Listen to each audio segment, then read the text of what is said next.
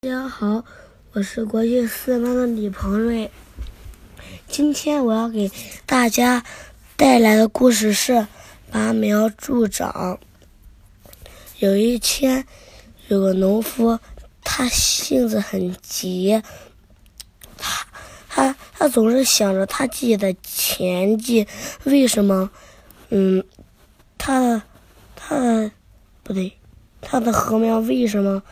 长得这么慢，他他有钱，他就去田地里，嗯，转来转去。他终于想到了一个好办法，把自己家的禾苗给拔了一把。之后，他从中午拔到了天黑，他就他就回家问自己的儿子：“我们家的禾苗终于。”比其他家的禾苗要高了，所以他的儿子很惊讶。过了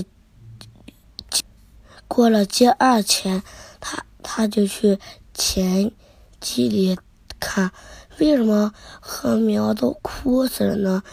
这个故事告诉大家，嗯，所有的。任何的生物都有它的成长规律，不不不能强求速成。嗯，这样的话事情会变得更糟的。谢谢大家。